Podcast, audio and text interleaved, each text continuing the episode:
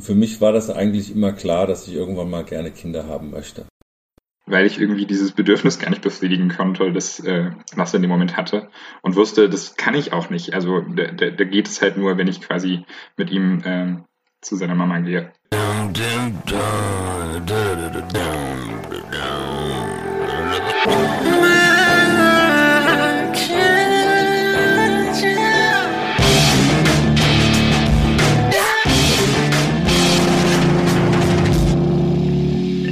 Und damit herzlich willkommen bei Männerkitsch. Mein Name ist Ansgar Riedisser. Und mein Name ist Max Deibert.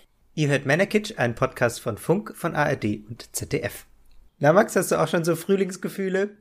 Ich habe wahnsinnige Frühlingsgefühle. Ich war zuletzt fast täglich auf dem Tempelhofer Feld und habe mir die schönen Menschen angeguckt, die da äh, Rollschuh fahren und so ganz breit grinsen und irgendwelche Hütchen überfahren oder hinfallen oder einfach wahnsinnig elegant aussehen und Spaß haben und so vor sich hin attraktiv sind. Und ich war da so mittendrin und bin einfach so gelaufen. Ich habe auch Frühlingsgefühle und zwar bin ich sehr in Love mit unserer aktuellen Folge, in der wir Väter eingeladen haben. Ja. Ich habe mich schon sehr lange auf diese Folge gefreut, denn ihr habt sie euch gewünscht bei Instagram und jetzt ist sie endlich da. Wir haben äh, gesprochen mit zwei Vätern. Ich kann euch ja mal den ersten vorstellen. Das ist äh, Axel.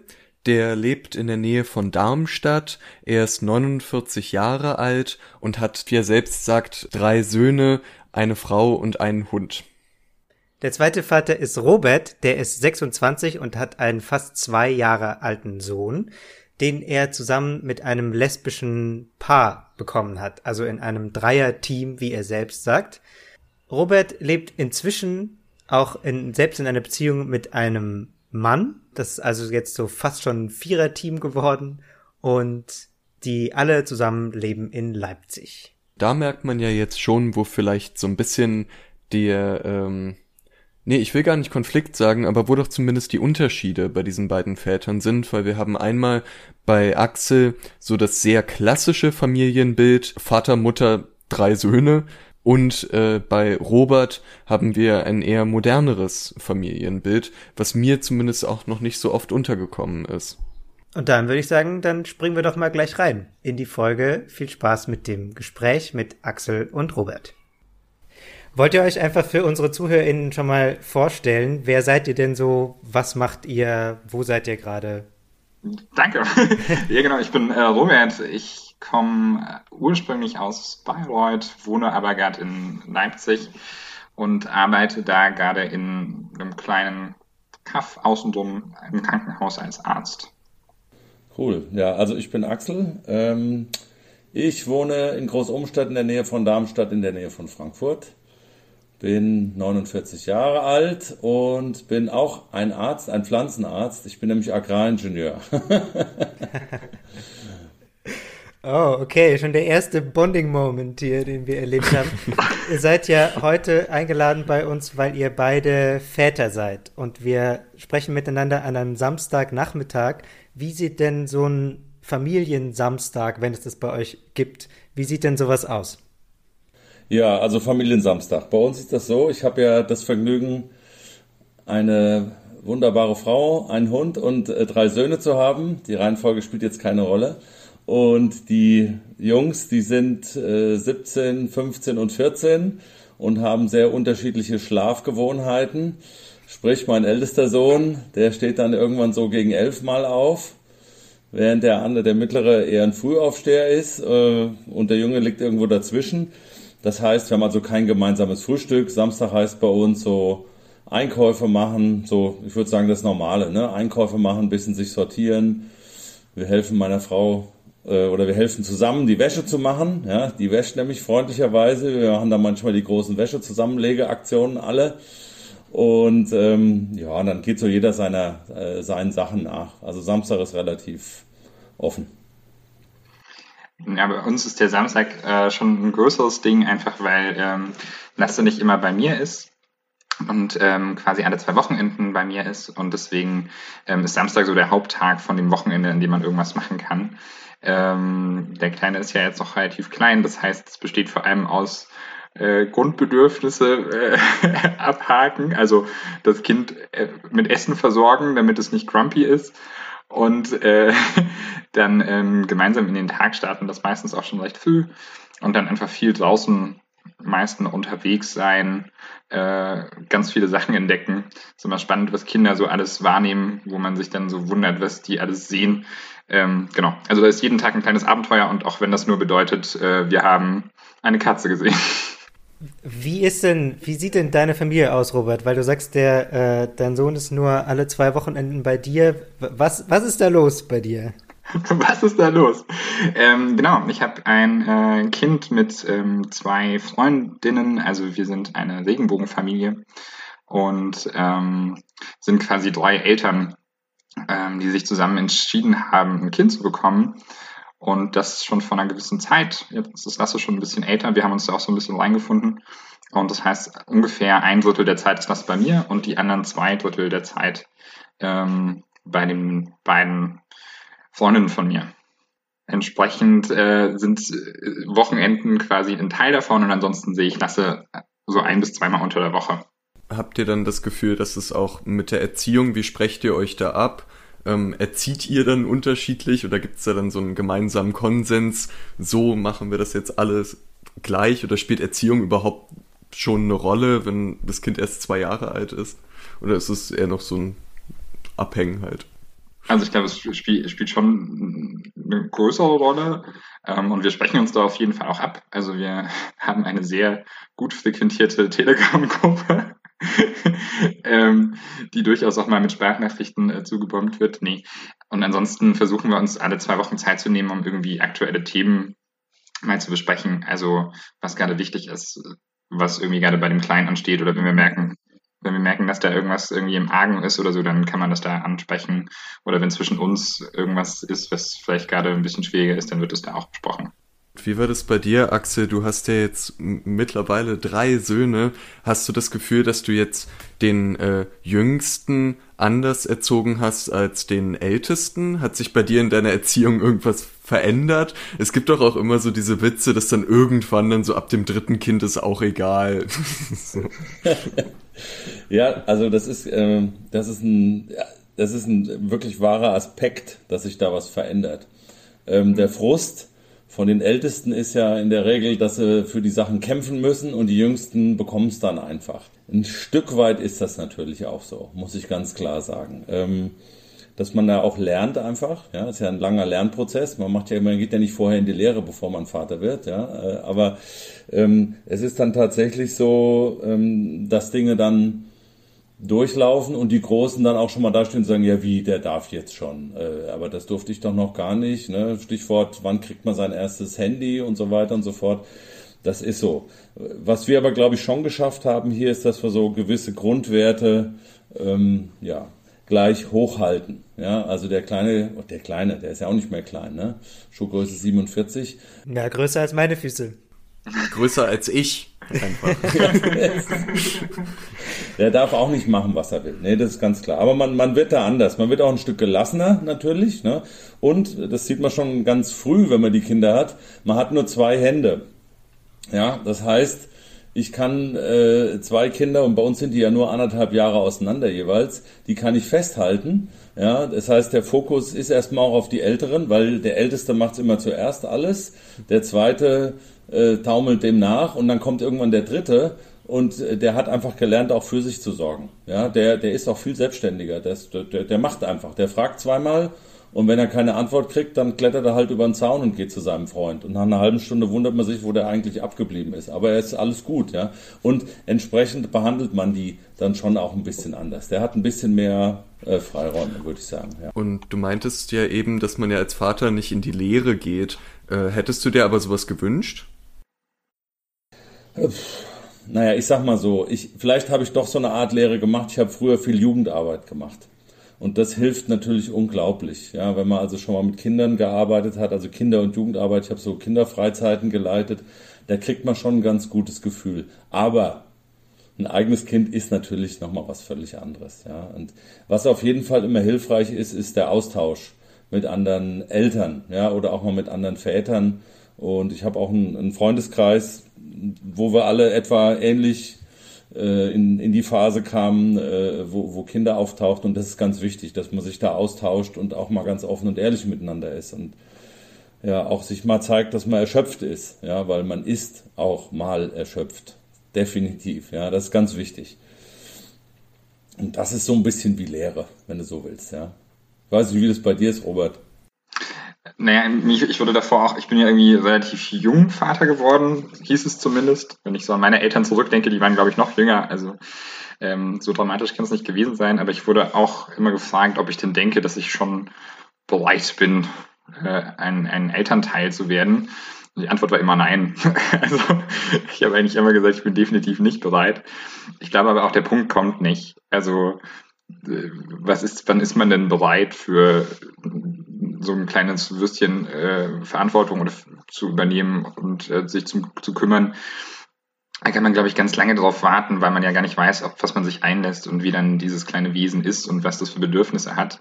Ähm, ist bei jedem kleinen Mensch irgendwie anders und deswegen, ja, nee, ich habe mich am Anfang nicht bereit gefühlt, aber man wächst dann doch recht schnell in, in so eine Rolle rein und dann klappt es auch ganz gut. Ähm, ich habe, wenn, wenn, wenn ihr euch jetzt hier schon so ver, verbrüdert, äh, ich habe hier, ich habe hier in meinem Skript ähm, einen, einen Punkt mit Bonding Moments, falls es kuscheliger werden soll, und einen, Pro, oh. einen Punkt mit äh, provokantere Fragen, falls es weniger kuschelig werden soll. Ich gehe mal zu den provokanteren Fragen. ihr habt ja, ihr habt ja beide, beide stabile Jobs. Ihr habt äh, beide äh, einen Doktortitel oder so fast einen Doktortitel, wie das eben in Medizin immer ist. Ähm, und ihr habt schon beide euren Stammhalter gezeugt. Ihr seid ja eigentlich die perfekten Patriarchen, oder? Ich würde ich würd dem auf jeden Fall widersprechen. Ähm, gerne mit so einem Drei-Eltern-Konstrukt ähm, ist das, glaube ich, alles andere als patriarchisch organisiert. Im Sinne, dass wir versuchen, super viel miteinander zu kommunizieren und gemeinschaftlich Entscheidungen zu treffen.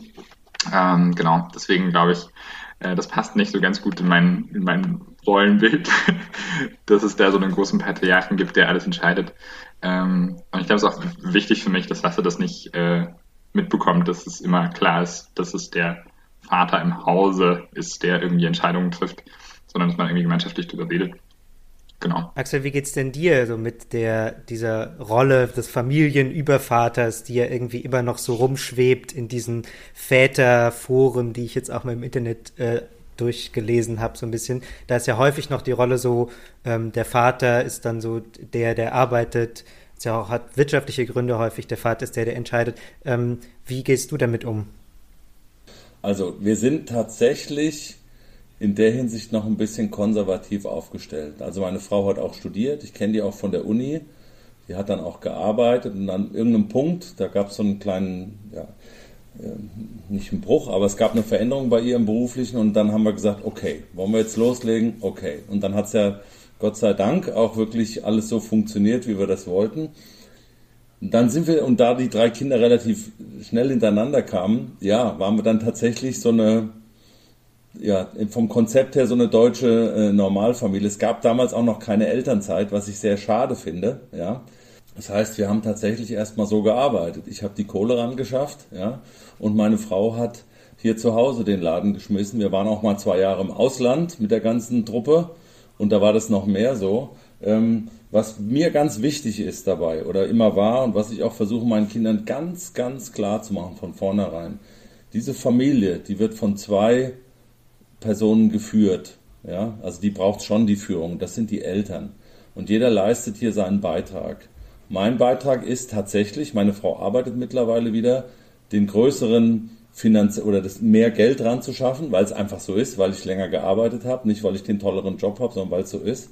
Und meine Frau leistet den mindestens genauso wichtigen Beitrag, dass der Laden hier läuft. Und wir versuchen uns, wie ich vorhin schon gesagt habe, Beispiel Samstag machen wir die große Wäschezusammenlegeaktion, da kommen die Wäschekisten hoch, da wird sortiert und zum Schluss gibt es das Sockenmemory, ja. Äh, das machen wir äh, meistens mit einem der Söhne mache ich das.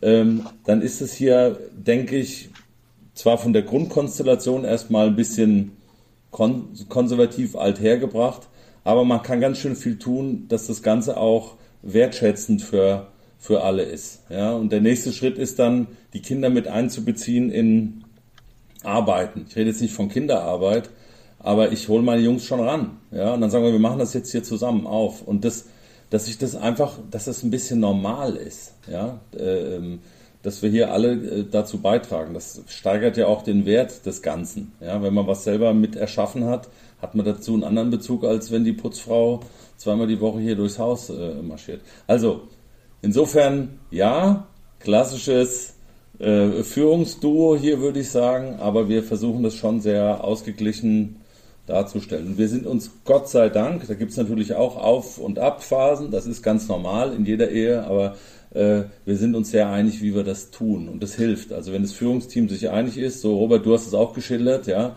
ihr habt eine etwas andere Konstellation, aber ihr stimmt euch auch ab und äh, das bestimmt auch manchmal gibt es Differenzen, ja.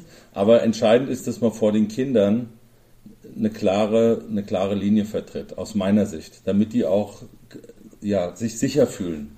Gibt es denn aber auch, also du hast es ja jetzt so beschrieben, dass ihr da sehr äh, ausgeglichen beide gemeinsam äh, an der Erziehung arbeitet, aber gibt es auch Situationen oder bestimmte Rollen, die du für deine Söhne übernimmst, zum Beispiel im Streit oder wenn es um irgendwelche intimen Themen geht, wo sie dann nur mit dir reden oder nur mit deiner Frau reden? Es gab tatsächlich diese intimeren Themen und das ist einfach abhängig von dem Elternhaus, wo wir jeweils herkommen. Ich bin da ein bisschen zurückhaltender, will ich mal sagen, und meine Frau ist da wesentlich offener, ja. Und die hat einfach aus sich heraus äh, diese Themen früher aufgegriffen. Also ich kann mit meinen Söhnen da auch drüber reden. Ne?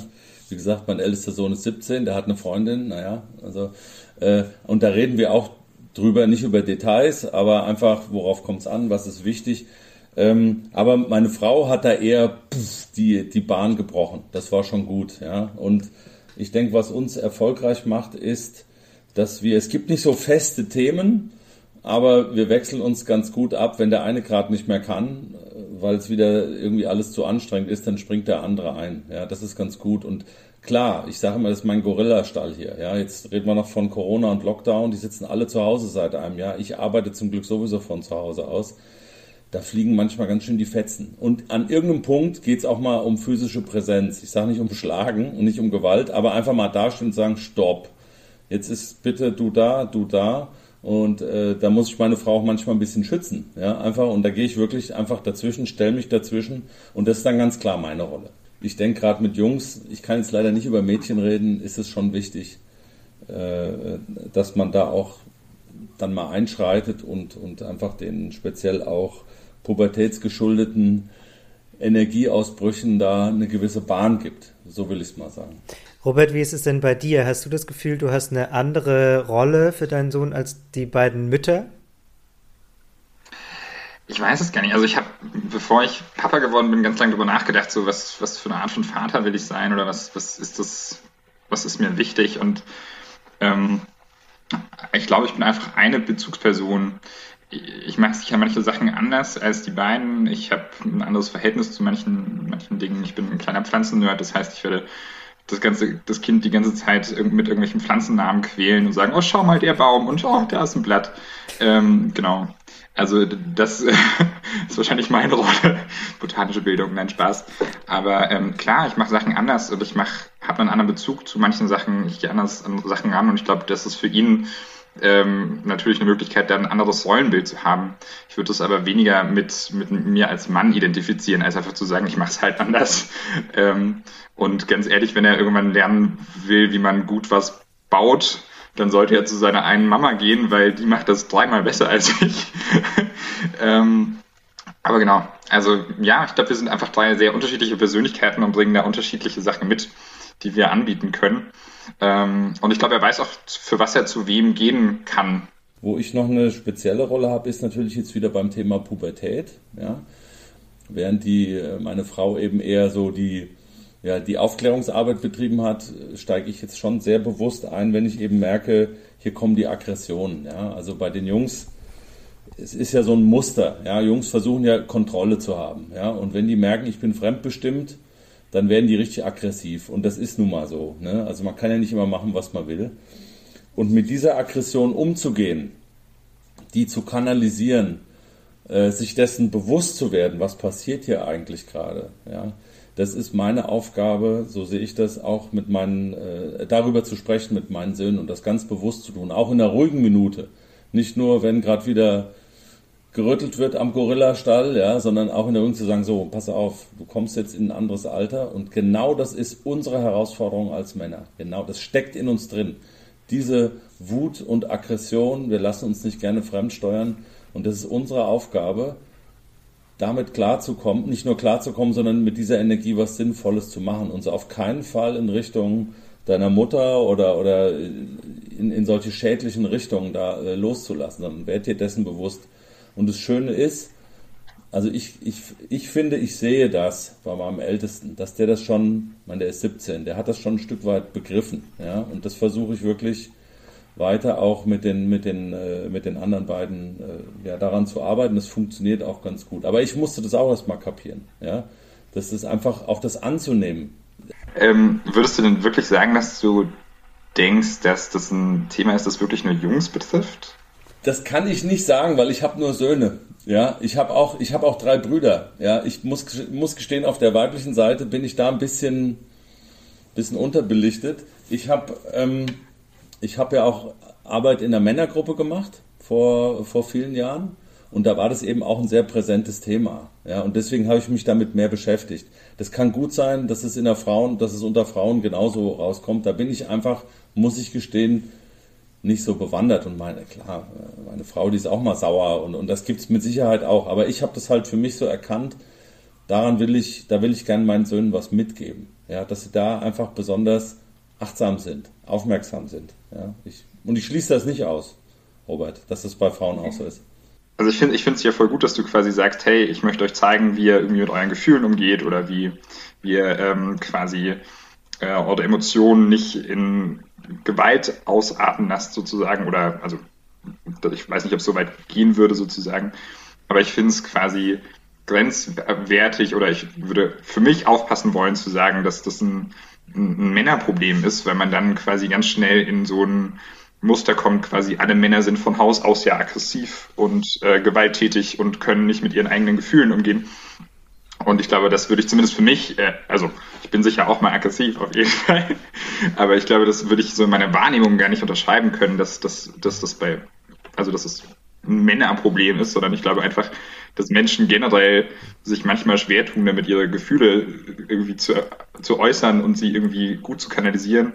Und dass da gerade junge Erwachsene oder TeenagerInnen auch besonders gefährdet sind, äh, mit dem Gefühlsschwall vielleicht nicht ganz gut umzugehen zu können. Aber genau, ich glaube nicht, dass es unbedingt ein Jungsproblem ist, sondern vielmehr einfach so ein Heranwachsen und äh, wie du es schon vorhin gesagt hast, irgendwie Grenzen erfahren und mit den Grenzen umzugehen und dann damit umzugehen, dass es die gibt und dass ich sie blöd finde. Ja, danke. Das ist ein, das ist ein sehr gutes Feedback. Also ich habe das, muss ich gestehen, ich habe gesagt, ich bin da echt mehr so auf, auf meine, meine äh, Jungs da äh, fixiert, aber das ist ein guter Aspekt. Ja, vielleicht muss man es gar nicht an dem Mann nur alleine festmachen. Und ich glaube halt auch, äh, also bei Wut hattest du mich noch, weil das ist auch noch was, was ich aus der Pubertät gut kenne, dass ich konstant wütend bin, aber daraus die Schlussfolgerung, also oder dass die Konsequenz dieser Wut Aggression sein muss, ist auch was, wo ich mich jetzt weniger drin gesehen habe, einfach, weil ich auch gemerkt habe, so okay, ich habe halt recht viel Sport gemacht in der Zeit. Ich habe mich manchmal vielleicht mit meinem Bruder gerauft, aber im Grunde, ich habe jetzt nicht den ganzen Tag Türen geknallt und meine Eltern durch die Gegend geschubst, sondern ich habe halt andere Möglichkeiten gefunden, mit dieser Wut, die ja durchaus da war, umzugehen. Und darum hat für mich in dem Alter halt Aggression konkret auch weniger eine Rolle gespielt. Aber ähm, ja, aber wie gesagt, bei diesem Wutding gehe ich auf jeden Fall erstmal mit, wenn man jetzt so von Pubertät spricht. Und ich finde auch mega gut, dass du es nochmal eingeordnet hast, äh, Robert, dass man da jetzt, ja, dass es ja erstmal uns nicht weiterbringt, zu sagen, dass jetzt nur für Männer vielleicht so ist, sondern können ja alle Menschen sein. Aber ich fand, Axel, was du erwähnt hast mit der Männergruppe, fand ich sehr spannend. Warum, also was hast du denn ähm, gesucht? Was, was, war das für dich, diese, diese Männergruppe? War, hatte das auch mit deinem Vatersein zu tun oder ähm, was hatte das für dich für eine Bedeutung? Ja, das hatte mit dem Vatersein gar nicht so viel zu tun in dem Moment. In dieser Männergruppe dreht es sich viel mehr um ja, Männlichkeit. Ja. Wie können wir überhaupt mal dahin kommen, unsere Männlichkeit auch auszuleben? Da saßen auch viele, die einfach ein Riesenproblem damit hatten. Ja. Äh, äh, ja, sich wirklich als Mann zu fühlen. Es war sehr heterogen. Da saßen auch welche dabei, die total äh, aggressiv waren. Und ja, das, das war eigentlich der Hintergrund. Aber sehr interessant. Also ich, ich kann das nur empfehlen. Ich glaube, bestimmte Themen kann man tatsächlich sehr gut auch in so einem geschützten Raum mal unter Männern austauschen. Also ich habe auch ganz viele äh, Freundinnen, ja, mit denen ich äh, mich ganz offen austausche, aber es ist, ich habe das, für mich war das positiv. Aber ich bin vielleicht auch schon wieder eine andere Generation. Ja, äh, Robert, rützelst du die Stirn oder ist es gerade ein Glitch im Videoanruf? Äh, ich lache so ein bisschen, weil ich euren letzten Podcast gehört habe, wo es ja irgendwie so um Männergruppen ging und ähm, und um äh, genau wie, wie, wie es so ist und ob man denn so eine Männergruppe braucht, um irgendwie über seine Gefühle ähm, reden zu können als Mann. Ähm, genau, aber es scheint ja irgendwie, also ohne jetzt dir was zuschreiben wollen, zu wollen, Axel, aber es scheint dir ja irgendwie was gebracht zu haben oder du hast dort irgendwie einen geschützten Raum für dich gefunden. Ich finde es immer spannend, warum das quasi ein geschützter Raum ist. Also quasi, was es so besonders macht, dass das ein Ort ist, dass du dich dort besser öffnen kannst als wenn das irgendwie eine gemischte Gruppe wäre. Ähm, das würde ich, auch wenn es nicht ganz zum Thema passt, ganz spannend finden tatsächlich. Vielleicht bist du da einfach ein Stück weiter. Meine ich ganz ernst. Nein, das meine ich ganz völlig, äh, äh dass du oder ja, andere da ein Stück weiter sind und, und manche das eher brauchen. Da müssen wir kurz aus dem Nachhinein reingrätschen, denn hier klingt es so ein bisschen so, als sei Axel einfach zurückgeblieben in einer fernen Vergangenheit und Robert hätte schon die Erleuchtung erlangt. Ganz so wollen wir das natürlich nicht stehen lassen, sondern euch fragen, wie es euch geht. Habt ihr das Gefühl, ihr könnt euch in Männergruppen oder in nicht gemischt geschlechtlichen Gruppen besser öffnen? Und wenn ja, woran liegt das denn?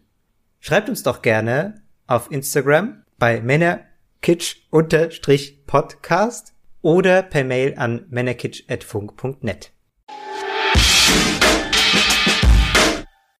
Robert, ähm, was sind denn äh, Schwierigkeiten, die du bisher äh, so erlebt hast beim Vatersein? Oder gab es schon irgendwelche Hürden, äh, auf die du gestoßen bist? Ähm, oder waren das äh, nie jetzt Sachen, wo du gedacht hättest, dass es jetzt konkret was mit Vatersein zu tun hat? Ähm, also ich glaube, für mich war so das erste halbe Jahr ganz schwer, weil ähm, also mein Kind heißt Lasse und Lasse hat äh, wurde gestählt und ähm, hat einfach häufig Hunger gehabt. und ähm, wir haben ja nicht zusammen gewohnt, sondern ich habe irgendwie zwei Minuten entfernt äh, fußläufig gewohnt. Bin da extra hingezogen, damit das gut klappt und ich nicht so super weit weg bin. Aber wenn er halt bei mir war dann und Hunger hatte, dann äh, hieß es, und jetzt los, beeil dich quasi, äh, du musst schnell zurück, ähm, damit äh, Nasser was zu essen kriegt. Und in den Situationen, ähm, so als er noch ganz klein war, dann heißt es halt für das Kind, okay, ich schreie jetzt so lange, bis äh, ich wieder bei Mama und Ma bin und dort was zu essen bekomme. Ähm, genau, das heißt, also da habe ich mich häufig ein bisschen hilflos gefühlt, weil ich irgendwie dieses Bedürfnis gar nicht befriedigen konnte, das äh, was er in dem Moment hatte und wusste, das kann ich auch nicht. Also da, da, da geht es halt nur, wenn ich quasi mit ihm äh, zu seiner Mama gehe. Und ansonsten, ich finde es manchmal ein bisschen herausfordernd, ähm, quasi gesehen zu werden. Also es ist ein bisschen spannend, seit ich Papa bin. Ähm, ich bin ja lebe in einer Beziehung mit einem Mann. Ähm, seit ich Papa bin, äh, werde ich sehr viel häufig heterosexuell gelesen, was mich an sich jetzt nicht stört. Das finde ich nicht unbedingt schlimm. Aber ähm, ich werde halt sehr häufig jetzt nach meiner Freundin gefragt, wenn ich am Spielplatz mit Lasse bin, und wo ist denn die Mama? Und wo ist denn deine Frau? Und wo ist, äh, seid ihr verheiratet? und ähm, genau, also da ist so ein bisschen, so ein bisschen Identität ähm, die davor, das war für mich davor nicht wichtig, aber jetzt ist es so ein bisschen putzig geworden, wenn man ähm, auf Sachen angesprochen wird, weil das halt in der äh, heteronormativen Welt ganz häufig so ist, dass da halt eine Partnerin und eine Frau dazu ist. Und die Leute meinen das auf gar keinen Fall böse, aber man kommt da ganz häufig in eine komische Situation, wo man sich dann immer entscheiden muss, erkläre ich jetzt, wie das läuft oder lasse ich das einfach sein, weil es überhaupt gar nicht wichtig ist. Vielleicht haken wir da gleich ein, äh, um einmal kurz drauf einzugehen. Also es ist der Familienalltag, ne? Ähm, also Axel, ich habe gesehen, du hast äh, gegrinst, als es äh, darum ging, dass die kleinen Kinder irgendwie dann äh, schreien und zur Mama wollen und so. Also solche, solche Erfahrungen teilen ja irgendwie, glaube ich, alle Familien, auch so der Familienalltag. Also es gibt, gibt ja gerade diese großen Fälle, die vom Bundesverfassungsgericht äh, verhandelt werden aus der No-Adoption-Kampagne, die sich dagegen wehren, dass äh, in einem verheirateten Paar, wo der, wo ein Mann und eine Frau zusammenleben, wird ähm, das ein Kind, was die Frau bekommt, sofort, äh, da wird sofort der Mann als Vater eingetragen, egal ob er der biologische Vater ist oder nicht. Wenn zwei Frauen ein Kind bekommen, ähm, müssten die, so, auch wenn sie verheiratet sind, durch eine ziemlich langwierige und aufwendige Stiefkindadoption. Das heißt, es ist irgendwie rechtlich alles noch nicht so ganz abgebildet und erst recht nicht in so einer Dreierkonstellation wie deiner. Wie sieht das aus bei euch? Genau. Also das Problem in Deutschland oder auch in den meisten, äh, eigentlich in allen europäischen äh, Ländern ist, dass eine Mehrelternschaft gar nicht möglich ist. Also ich könnte gar nicht rechtlich gleichberechtigt mit allen zwei, äh, mit, also wir könnten nicht alle drei Eltern sein vor dem Gesetz. Ähm, das geht tatsächlich in Kanada, soweit ich das weiß, ist das möglich, aber bei uns eben nicht. In unserer Konstellation ist es jetzt so, dass ich mir das Sorgerecht mit ähm, einer der beiden Teile sozusagen, und das heißt automatisch, dass ähm, ähm, eine der beiden Mütter quasi kein Sorgerecht und auch ähm, quasi keinen Rechtsanspruch hat. Wir haben zwar so ein Papier aufgesetzt und haben da auch reingeschrieben, dass wir das alles gewährleisten wollen und dass wir gleichberechtigt sind. Aber wenn man das wollte und wenn es zu einem großen Streit käme, dann hätte das vor Gericht keinen Halt, weil quasi ähm, Vereinbarungen, die man für ähm, Kinder trifft oder für Sorgerecht, in dem Fall quasi äh, immer nichtig zu machen sind. Also das ist nicht, das ist nicht erlaubt, darüber quasi äh, einen Vertrag zu schließen. Der ist dann nicht gültig, den kannst du einfach aufheben. Das ist also quasi nette Geste, aber im schlimmsten Fall hilft es der Person nicht. Wir versuchen das quasi mit ganz vielen ähm, quasi Bescheinigungen und so zu klären. Das heißt, wenn, wenn Lasse irgendwo in einer Institution ist, jetzt, zum Beispiel jetzt bei der Tagesmama, dann gibt es da halt einen Zettel, dass, äh, dass die Person, die momentan nicht das Sorgerecht hat, einfach auch alle Rechte hat und dass es da einmal von uns unterschieden steht. Aber es ist natürlich immer was, was wir quasi ausgeben. Das heißt, da gibt es schon ein Machtgefälle, das ganz schön blöd ist und das wir leider rechtlich halt nicht lösen können. Genau, also wenn, ähm, wenn unsere ZuhörerInnen das interessiert, dann könnt ihr die No-Adoption-Kampagne googeln. Wir verlinken euch auch das nochmal äh, in der Podcast-Beschreibung. Ich glaube, Axel, von dir würde ich gern wissen, ob das Vatersein was an deinem Selbstbild verändert hat. Fühlst du dich dadurch, dass du Vater bist, anders als Mensch, anders als Mann? Hat das irgendwas mit dir gemacht? Ja, ich denke schon. Ähm, ich meine, das ist ja kein Spaziergang. Ja, das ist was ganz Schönes, aber es ist echt kein Spaziergang. Äh, und wenn sie dann alle mal beieinander sitzen, das sind so Momente, ich würde sagen, es sind so Momente.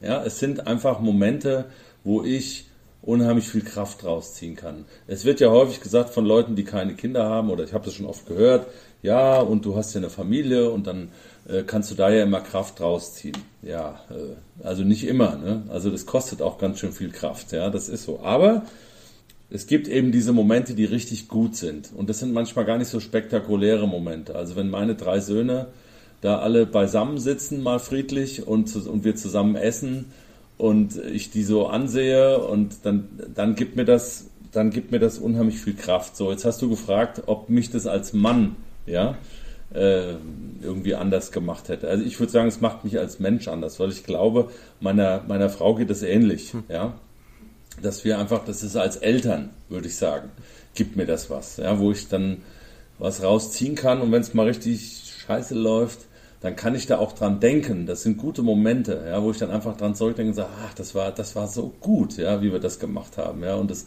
das ist sehr sinngebend dann einfach auch in dem Moment, wenn du siehst, dass das funktioniert. Ist ja bei weitem nicht immer so, muss ich immer dazu sagen, ja, wir sind weit davon entfernt, dass immer alles nur toll wäre, aber es sind diese Momente, und ähm, die machen mich, glaube ich, schon zu einem anderen Menschen. Also nicht von schwarz auf weiß, aber die geben mir einfach Kraft. Ja, da kann ich dann dran zurückdenken und sagen, okay, das ist gut. Ja, und ähm, ja, das, das denke ich schon.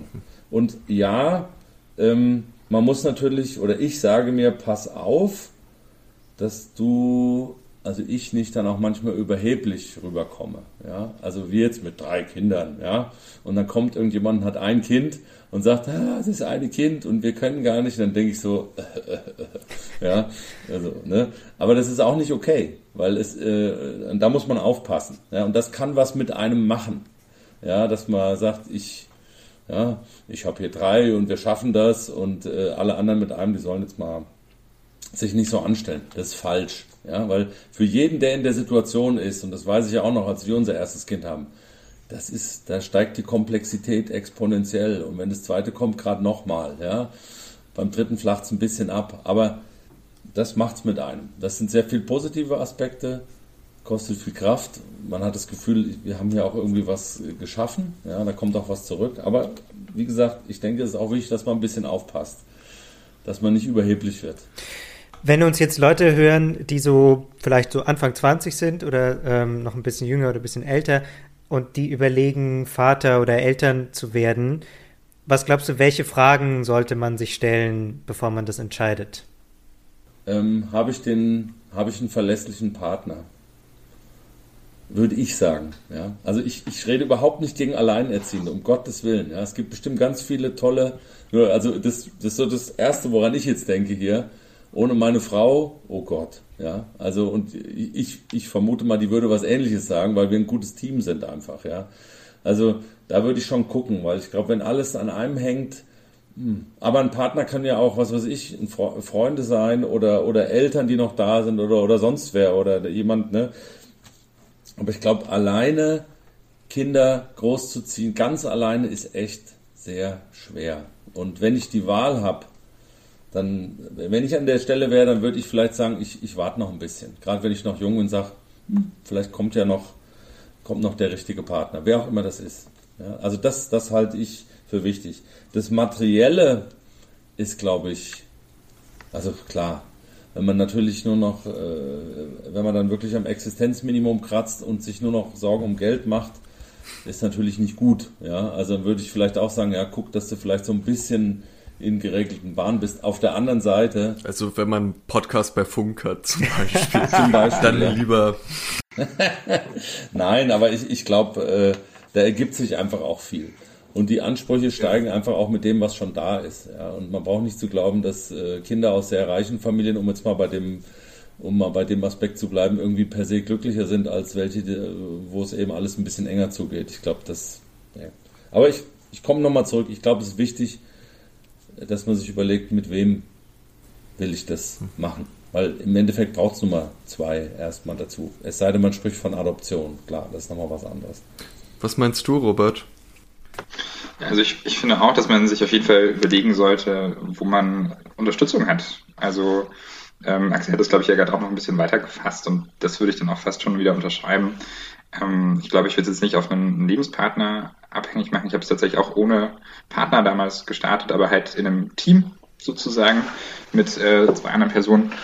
Ähm, und genau, auch wenn man es alleine machen will, auch das äh, gibt es jetzt ja immer mehr, dass Leute sagen, gut, ich, ich möchte gerne, ich, ich kann gerade nicht warten, dass es ein Team gibt oder dass es einen Lebenspartner gibt oder eine Lebenspartnerin. Ähm, ich fange das alleine an, das Projekt. Dann zumindest zu überlegen, habe ich irgendjemanden, der mich so unterstützen kann und ähm, der mir mal in den Momenten, wo man selber nur schreiend aus dem Zimmer rennen will, den ich anrufen kann und dem ich sagen kann, ich will gerade dieses Kind irgendwo hinstecken und einfach nur wegrennen. Was mache ich? Und die Person dann einfach sagt, okay, nimm dir jetzt eine Tasse Tee, lass dein Kind zwei Minuten einfach mal da sitzen, es wird es überleben und komm selber klar. Und ich glaube, das ist ganz wertvoll, wenn man jemanden hat, der einem das sagen kann.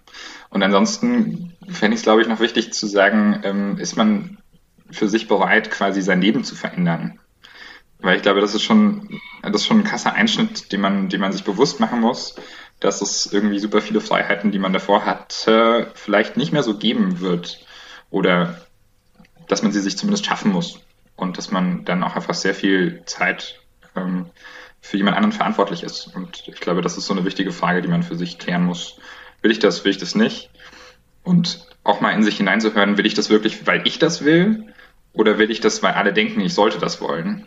Ähm, weil ich glaube, es immer noch einen ganz großen Druck gibt bei ganz vielen Menschen, die denken, damit ich ein erfülltes Leben habe, brauche ich Kinder. Ähm, und für mich stimmt das. Ich liebe mein Kind. Ich bin sehr glücklich, dass es ihn gibt. Und es macht mich auch sehr glücklich. Aber ich glaube, wenn man für sich selber sagt, nee, ich will einfach keine Kinder, dann ist es voll okay. Und da sollte man sich, glaube ich, davor überlegen, weil wenn das Kind einmal da ist und man merkt es dann, ist es für das Kind richtig blöd. Und äh, Robert, wann wusstest du denn dann, dass du ein Kind willst und dass du eben, ne, alles, was du gesagt hast, die Freiheiten aufgeben? Also ich glaube, dass ich ein Kind will, das war mir irgendwie schon irgendwie in der Jugendzeit klar, dass ich irgendwann Papa sein will. Das ähm, war so, auch wenn man das Coming Out immer so ein Ding, dass ich gesagt habe, verdammt, jetzt kann ich nie ein Kind kriegen. Das ist doch scheiße. Ich will eine Familie, ich will äh, äh, so, so einen kleinen, kleinen Menschen aufwachsen sehen. Und ich habe auch wie Axel ganz viel Jugendarbeit gemacht und habe immer ganz gerne schon mit äh, Kindern gearbeitet und deswegen äh, war das immer in meinem Lebensentwurf. Und ähm, genau, dann war ich, als ich mich geoutet habe, ähm, erstmal ziemlich traurig, nicht weil ich jetzt irgendwie schwul war, sondern weil ich dachte, ich kann keine Kinder kriegen. Und das ist ziemlich blöd. Ähm, genau, und dann haben sich einfach Wege äh, ergeben, dass das doch geht. Und deswegen war das für mich, glaube ich, einfach schon sehr früh klar, dass ich das möchte. Axel, wie ist es bei dir? Kannst du dich noch an den, an den Punkt erinnern, an dem du äh, wusstest, dass du Kinder willst? Oder war das dann irgendwie einfach, war das einfach klar? Für mich war das eigentlich immer klar, dass ich irgendwann mal gerne Kinder haben möchte. Ich habe ja gesagt, ich habe auch Kinder- und Jugendarbeit gemacht und das, das habe ich einfach immer gerne gemacht. Ja, ich bin auch ein, ja, ich sag vom Typ her ein Verantwortungsnehmer, was nicht immer positiv ist, ja, wo man auch mit umgehen muss, dass man sich nicht zu viel selbst aufbürdet oder anderen die Verantwortung entreißt, ja. Ähm, äh, aber aus der aus der Warte her, ja, war ich war das für mich schon immer immer klar. Ich meine, also ich habe ja, ähm, ich habe auch eine Erkrankung gehabt und ähm, also ich hatte Hodenkrebs bevor ich die Kinder hatte. Und ich habe das alles gut geschafft und ich bin gesund. Und ähm, ja, das, dann haben natürlich Kinder, die dann da sitzen, nochmal eine ganz andere Dimension. Das merkt ihr auch, dass, hm. was das mit mir macht hier. Ne? Und insofern, äh, ich bin einfach da dankbar, ja. Auch wenn es manchmal scheiße ist und wenn es anstrengend ist. Ne? Also ich will hier nicht immer nur sagen, alles ist toll. Das ist, aber ich bin da wahnsinnig dankbar, ne, dass das alles so funktioniert hat. Und dass ich da meinem, meinem, meinem Wunsch eben auch nachgehen konnte. Oh ja, vielen Dank, dass du das erzählst. Das ist tatsächlich ja auch immer ein großes äh, Thema, wenn es um äh, so Männlichkeitsvorstellungen geht, die äh, einem eher schaden können, dann sind es ja genau solche Dinge wie, dass man über zum Beispiel Hodenkrebs nicht spricht, dass man, dass Männer statistisch weniger zu Vorsorgeuntersuchungen gehen, solche Dinge. Von dem her finde ich das sehr, sehr wichtig. Danke, dass du das erzählst. Bevor wir äh, langsam zu unseren letzten Fragen kommen, würde ich äh, dich gerne noch fragen, Robert, wir haben ja auch schon mal eine Folge gemacht zu äh, Gender Marketing.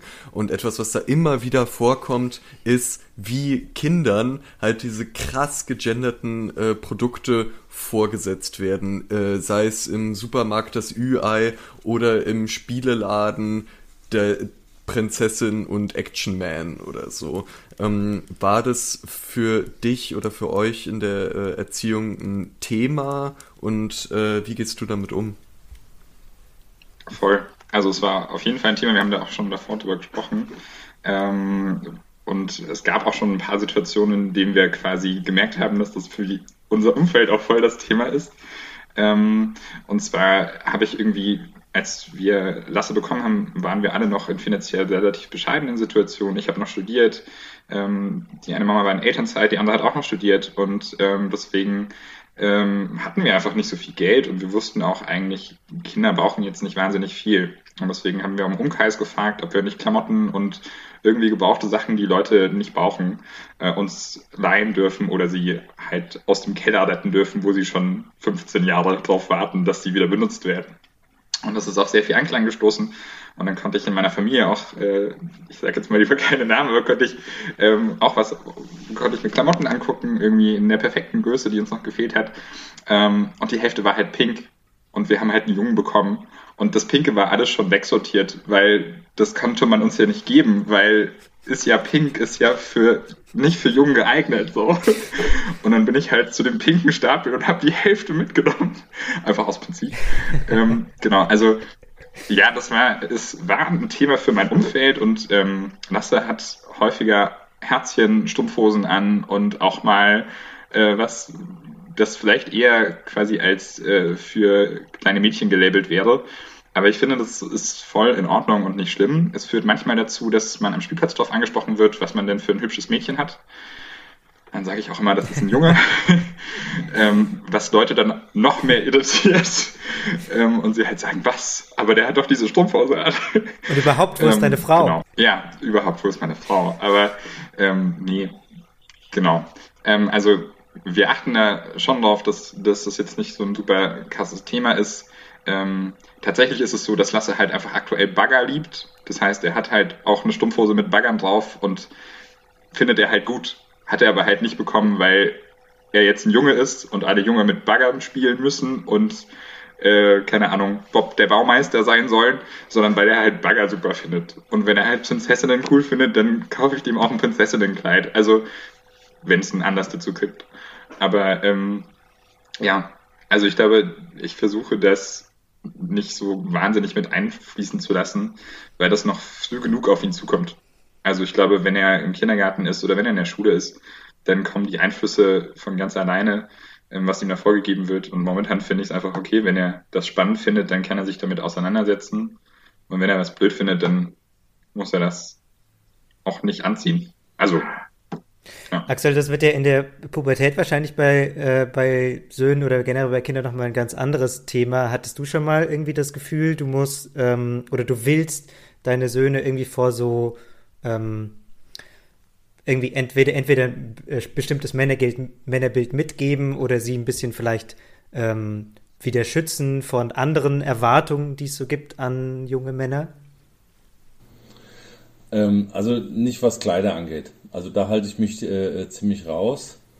Ähm, Voll, ich glaube, die Frage war jetzt auch nicht, ob du deinen Söhnen schon mal pinke Strumpfhosen angezogen nee, hast, aber sondern ob es äh, bestimmte äh, Männerbilder gibt, äh, zum Beispiel, von denen du ähm, äh, versucht hast, sie zu beschützen oder wo du gemerkt hast, so damit kannst du nichts anfangen in deiner Erziehung oder so. Ja, genau. Ich beziehe ganz klar Stellung zu bestimmten Texten, also wenn es um Musik geht, ja, oder wenn es um, um, um bildliche Darstellung geht. Ich meine, hier Instagram, ich meine, die, die Kerle hängen natürlich auch alle an ihren, ihren Medien. Und wenn da irgendwelche Sachen hochkommen, wo ich denke, also frauenverachtend, äh, hier auch äh, queer äh, verachtend oder was, da steige ich ein. Da sage ich, Leute, ich habe nichts gegen einen bunten Musikgeschmack. Also wir hören hier auch viel Musik. Aber sowas geht einfach überhaupt gar nicht. Ja? Äh, solche Texte, das funktioniert nicht. Das ist auch nicht lustig. Das ist einfach total daneben. Also da steige ich sehr klar ein. Ähm, das Entscheidende ist natürlich, dass ich es vorlebe. Und das versuche ich schon. Ja? Also ich versuche das. Klingt mir natürlich auch nicht immer. Aber ähm, dass ich schon gucke und auch mal drüber rede, jeder von uns hat auch eine weibliche Seite in sich, ja, das ist einfach so. Und die in eine gute Balance zu bringen als Mann, die ist ja total wichtig. Und da ähm, Dinge auch mal vorzuleben, auch äh, was weiß ich, äh, ja, ich habe auch schon mal natürlich mal geweint äh, vor meinen Söhnen. Ja, da gucken die erstmal ein bisschen, das kennen die so nicht, aber ich finde es total wichtig. Ja, und ich habe auch gedacht, renne ich jetzt raus oder bleibe ich jetzt hier sitzen? Ne, da bin ich einfach mal sitzen geblieben. Dann haben die alle geguckt und dann habe ich auch gesagt, Leute, es ist einfach zu viel für mich hier gerade. Hm. Was hier abläuft, ist zu viel für mich und das macht das mit mir. Klar, dann übe ich auch wieder Druck aus, aber es ist wichtig, dass die das sehen, finde ich, und dass das auch okay ist, dass dass sie weinen, ja, wenn was ist. Und ich glaube, das funktioniert eigentlich ganz gut. Also, ähm, und das ist, ich mache das gar nicht so viel an männlich oder weiblich fest. Ähm, das sind, finde ich, Verhaltens- oder das sind Emotionen oder, oder Menschlichkeiten, will ich sie mal nennen, die einfach ganz wichtig sind, dass sie auch da sein dürfen. Und das versuche ich denen äh, mitzugeben. Und das ist vielleicht nicht so typisch männlich, ja, äh, von wegen hier großer Kerl und jetzt der zeigt dir, wo es lang geht, ja, sondern ja, vielleicht zeigt er sogar, wo es lang geht. Nur eben anders, ja. Und das ist dieses Vorleben, ja, das, das, das Entscheidende. Und Robert, äh, gehst, du, gehst du da mit? Also ich glaube, mit dem Vorleben würde ich auf jeden Fall mitgeben. Ich glaube, Kinder sind so viel aufnahmefähiger, als wir das denken oder als wir das vielleicht auch sind. Der Kleine macht Sachen nach, die ich einmal gemacht habe und ich denke mir so, verdammt, warum habe ich die Fernbedienung vom Fernseher verwendet? Jetzt weiß er, wie das Scheißteil angeht. Ähm, so, das, und ähnlich ist es natürlich auch mit, mit Konzepten, ne? wie ich mit Menschen interagiere, das sieht er auch und ähm, das wird er im Zweifel nachmachen, weil das sind die Sachen, an denen er sich orientiert. Ähm, genau, ich glaube, ich versuche oder ich nehme mir vor, ihm so ein bisschen Weltoffenheit mitzugeben und zu sagen, hey, guck, guck erst mal, was da los ist, bevor du da hinterher rennst und das genauso machst. Ähm, ob mir das gelingt, fragt mich in 15 Jahren nochmal. ähm, ja gut, dann treffen wir uns in 15 ähm, Jahren alle wieder hier. genau. Aber ähm, ja, ansonsten äh, einfach, äh, das Geschlecht nicht so ganz wichtig ist, dass, dass er der sein darf, der er sein möchte und das ist so mein Ziel, ob das am Ende des Tages klappt. Und ich bin auch nicht der einzige Mensch, der ihn beeinflussen wird. Auch das ist spannend. Ne? Also ich kann so viel machen, aber irgendwann wird er andere Menschen treffen und die werden ihn auch prägen und beeinflussen. Und das ist gut so.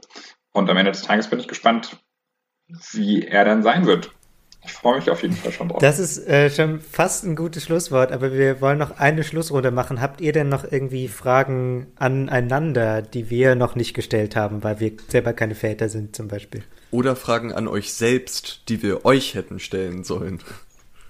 Ich würde, mich würde interessieren, Axel, und zwar, sehnst du dich dem Zeitpunkt einher, an dem du quasi nicht mehr hauptsächlich Vater bist? Also, um das vielleicht noch kurz auszuführen, ich habe ähm, mir deswegen immer vorgenommen, Jungvater zu werden, und das klingt jetzt vielleicht ein bisschen narzisstisch oder ein bisschen blöd, weil ich gedacht habe, wenn ich dann irgendwann Mitte 40 bin, sind die Kinder aus dem Haus oder das Kind und ich bin noch so jung, dass ich noch ganz viel verrückten Scheiß machen kann, auf den ich noch Bock habe. Ähm, und deswegen würde es mich interessieren, also du bist jetzt ja langsam so in dem Stadium, die Kinder sind selbstständig, die machen so ein bisschen mehr selber, die haben sicher ganz andere Probleme, als ich gerade mit meinem Kleinen habe. Aber freust du dich schon oder planst du schon wieder so ein bisschen selbstständiger ausgeben? Ja, also wir gucken uns schon manchmal an hier und sagen, ah, wenn die mal alle draußen sind dann können wir hier wieder unsere, ja, dann machen wir unsere Urlaube, wie wir wollen und dann müssen wir nicht hier den ganzen Scheiß wegräumen, der hier wieder rumliegt und so weiter. Natürlich gibt's äh, diese Momente und das ist dann eine andere Phase. Ich werde ja immer Vater sein, ja, also das, das wird einfach anders werden. Aber ja, äh, ich denke, das geht einher mit dem, du siehst, wie deine Kinder sich entwickeln, dass sie selbstständiger werden dass sie auch Dinge für sich entdecken. Ja, einen habe ich, der, der weiß schon ganz genau, was er will und das freut einen natürlich. Und da weißt du, der wird laufen, der wird laufen und dann werden Valenzen bei mir wieder frei. Dann geht auch ein bisschen Verantwortung von meinen Schultern runter. Und ich habe es ja gesagt, ich bin Verantwortungsnehmer. Man ist nie ganz raus, aber ja, ja, ich freue mich da auch drauf. Aber auch, weil ich mich für meine Kinder freue, ja, kann ich wirklich sagen, weil ich weiß, das wird denen gut tun, ja wenn die auf eigenen Beinen stehen, wenn die, wenn die ihre eigenen Sachen machen, wenn sie da wieder Kraft draus ziehen, wenn sie, wenn sie wollen, eine Familie gründen, ja, und, und ähm, aber ja, ja, also natürlich äh, freue ich mich da auch drauf. Das ist eine andere Phase. Und das ist auch legitim. Also die wissen ja auch, dass sie hier immer willkommen sind und, und ich meine, das Geilste ist, glaube ich, echt dann, wenn du Großeltern bist und es ist, ich hoffe, es dauert noch ein paar Jahre, aber ich hoffe, dass es irgendwann auch eintritt. Und du hast dann halt die Kinder mit Rückgabegarantie, ja cool. Ja? Die schreien dir dann, ich meine, und das übrigens mit dem, mit dem Hunger, das hört nie auf, deswegen habe ich vorhin so gelacht. Meine Jungs stehen vor dem Kühlschrank und sagen, Scheiße, ist wieder nichts da, ja. Ich meine, die futtern uns die Haare vom Kopf, ja. Das hört nie auf, ja. Aber man kann es dann ein bisschen anders, äh, damit, man kann ein bisschen anders damit umgehen, ja. Super. Damit sind wir, äh, würde ich jetzt einfach mal so sagen, am Ende angekommen für diese Folge. Vielen, vielen Dank, dass ihr euch Zeit genommen habt. Das war ein wahnsinnig spannendes Gespräch. Ja, vielen Dank. Ich glaube, wir haben äh, viel gelernt. Ich muss noch mal drüber nachdenken. Mhm. Äh, oder Max, ich weiß, ich weiß noch nicht, ob ich jetzt mehr oder weniger Selbstvater werden will als vorher. Ich weiß auch nicht, wie viele Kinder ich haben will. Da bin ich auch gerade ein bisschen irritiert. Ja, keine Ahnung. Besucht er uns einfach mal, ja? okay, ja, dann, dann kriegen wir es wahrscheinlich direkt damit. Ich weiß aber nicht, in welche Richtung es dann geht, aber es kann zur Entscheidungsfindung beitragen. Zur Entscheidungsfindung, gut. Männerkitsch on the road. Wir kommen dann mit Mikro bei euch jeweils vorbei. Gut, dann haben wir eine Verabredung für nach Corona, für die Männerkitsch äh, Vaterschaftstour und für in 15 Jahren, wenn wir uns dann nochmal oh. noch mit Robert treffen und äh, fragen, ob seine ganzen Ideen aufgegangen sind. Vielen Dank für das Gespräch äh, und habt noch einen schönen restlichen Familiensamstag. Dankeschön. Dankeschön. Euch auch alles Gute. Ja, ich bin richtig happy mit dem Gespräch. Voll. Axel und Robert kannten sich ja auch vorher gar nicht, aber haben sich irgendwie, finde ich, in dem Gespräch auch sehr schön kennengelernt. Das fand ich sehr ähm, das hat mich irgendwie sehr reingezogen. Ich wollte den beiden auch einfach gerne zuhören, wie sie sich unterhalten. Ich fand auch schön, dass es so viele so sehr warme Momente gibt, weil man einfach gemerkt hat, es ist, macht doch einfach Spaß, Eltern zuzuhören, die über ihre Kinder reden, weil es dann irgendwie in den allerbesten Fällen dann ja ganz viel um Liebe geht. Und das finde ich, hat man in dem Gespräch auch gemerkt, dass es den beiden um Menschen geht, die sie äh, lieben und das ist irgendwie schön und es macht so eine warme Stimmung und sorgt für warme Geschichten. Gleichzeitig aber haben wir es auch äh, geschafft zu gucken, wo sind hier Unterschiede, wo sehen die beiden Sachen unterschiedlich in der Erziehung oder in ihren Lebensentwürfen und das war auch interessant, ja. Schreibt uns doch gerne, wie es euch ging mit dem Gespräch. Wollt ihr jetzt Eltern werden sofort oder hat euch das eher abgeschreckt vom Elternwerden?